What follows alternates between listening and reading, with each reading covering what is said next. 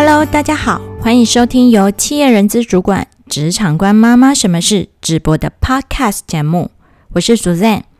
在这边我们会带领你用人资角度，或是用实体讲座、实战演练的方式，告诉你职场潜规则的背后，还有更多不为人知的秘密，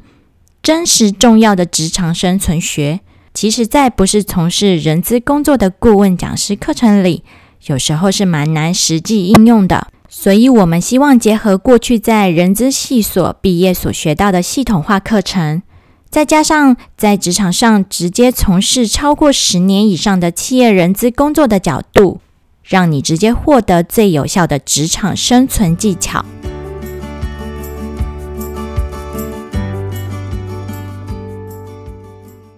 大家好，好久不见啦！终于来到新一季的 Podcast 了。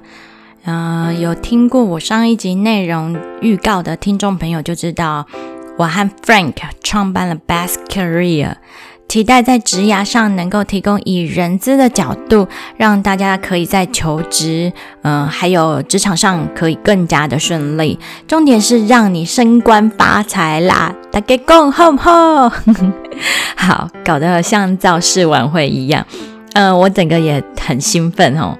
那今天所讲的主题内容呢？呃，我们同时会发布到 Best Career 部落格的 Medium，不过内容跟 Podcast 会有所差异，然后会有做一点小区隔。所以如果喜欢文字阅读的听众朋友，可以到 Medium 追踪我哦。同时，我们还有 FB 的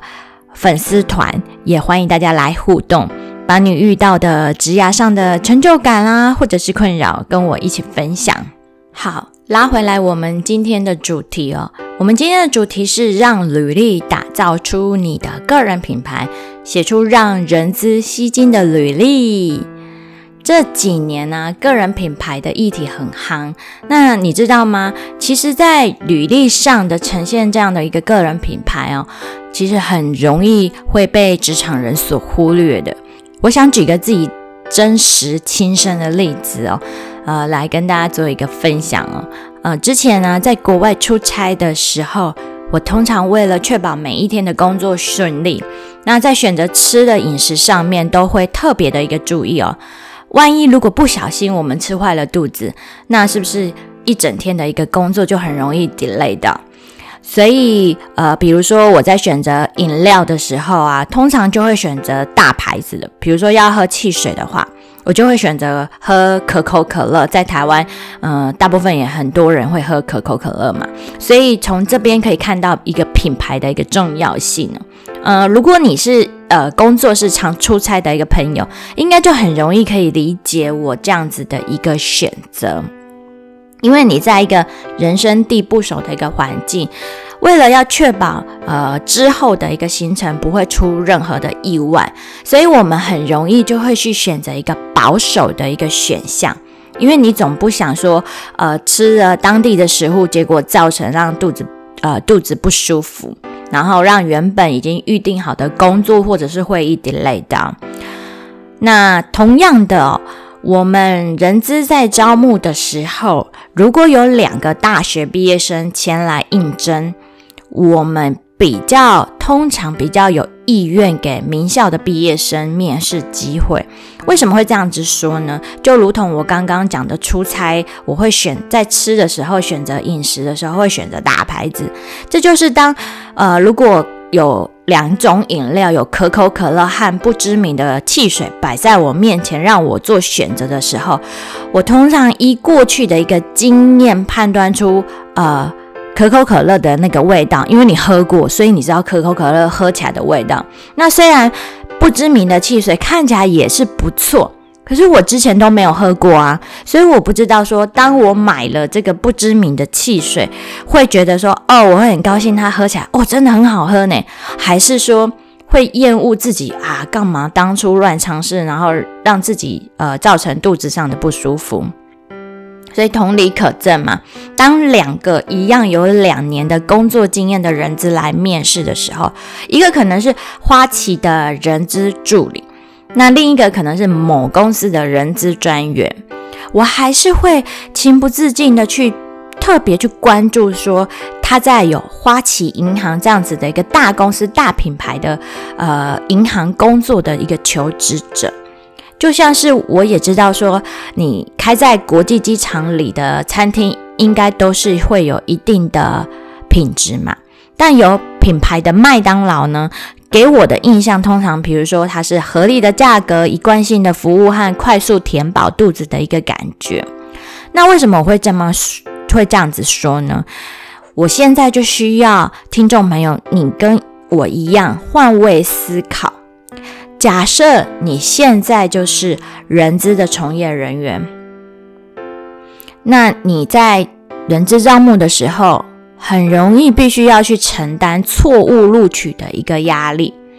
这是什么意思呢？也就是说，当一个新人来公司表现不如预期的时候，用人单位主管通常会怪罪人资怎么没有好好的筛选。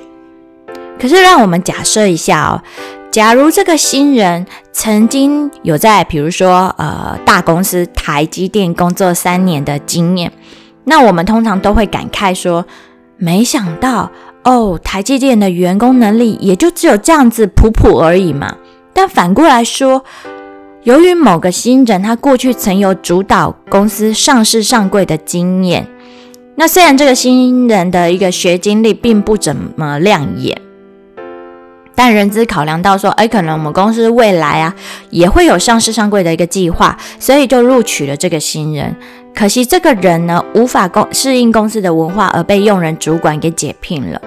你可以猜测说，用人主管通常会埋怨说，啊，人资怎么会让这些阿猫阿狗被录取呢？所以你说你要凸显你自己的一个个人品牌的重要性，它是是不是就相对很重要了？因此呢，为什么有时候我们会说，呃，其实公司的录取有时候是非常不科学的？那是因为如果你能够进入我们所谓的良性循环中，通常你的职涯比较容易发光发热。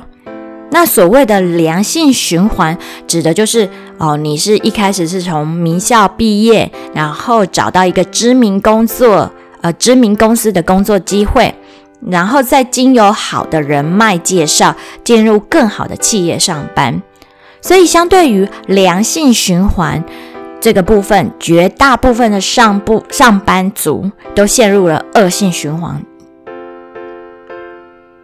绝大部分的上班族都陷入了恶性循环里，因为毕竟啊，名校啊，或者是说知名的企业，也就是那几家嘛。那你要从不知名的学校毕业。为了工作机会，接受比较低的薪资福利，然后呢，到了一般的中小型的企业服务，而通常一般的中小型公司，它不只是薪资福利不怎么样，往往还伴随着不为人知的一个诟病的惯老板，因此你往往会工作没多久之后就会愤而离职。但是离职后，生活上你还是还有经济的压力嘛？那迫使你不得不在短期内再赶快的就业。那时间局限性上面比较好的工作机会，通常也不会因为你急着找工作而刚好正在招募。所以呢，往往你能选择都是一些已经在人力银行上刊登许久的一般的中小型的企业。因为始终找不到合适的人选，然后刚好被你遇到，那你就会进入在下一个循环，就像无间道一样啊，一直不断的重复的在恶性循环当中。你会有个呐喊说：“我为什么我这么倒霉？我不过就只是想好好上班呢。”所以，你想要进入良性循环当中，那就呼吁我们今天的一个主题哦，你得先从呃撰写出你自己属于自己个人品牌的一个履历。记得哦，你的履历绝对不是在说是一个产品的说明书，所以你千万不要写一大堆让人知很困扰的讯息在里面。好，这边打一个比方哦，假如我们今天要去买个手机。那你怎么会？你是怎么样去选择你的手机呢？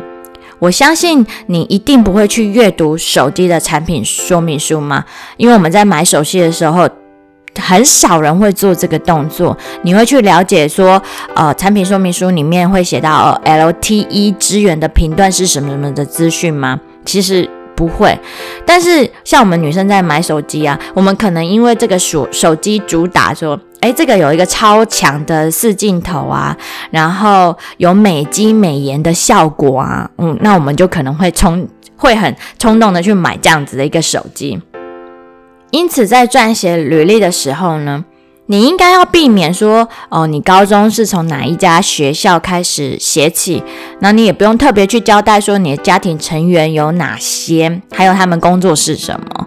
那你更不会用使用太多正向的形容词形容自己，比如说，我常在履历上很会看到有人会写说，哦，我是一个乐观积极的人，然后我是充满干劲十足的好青年。那你相信哦？你要相信我，有谁的履历不是这样子写？所以你在撰写履历的一个中心思想是什么？你要想的是，人资到底想看的是什么？就像，嗯，你你要卖你这个个人的一个品牌，你要卖你自己，销售你自己，那你的买家重视的是什么？通常在人力银行网站上面呢，你可以看到真才公司所写的工作内容，还有它的条件的要求。那么你就可以按照你的经历，然后去条列式的写在自己的自传或者是技能栏位里面。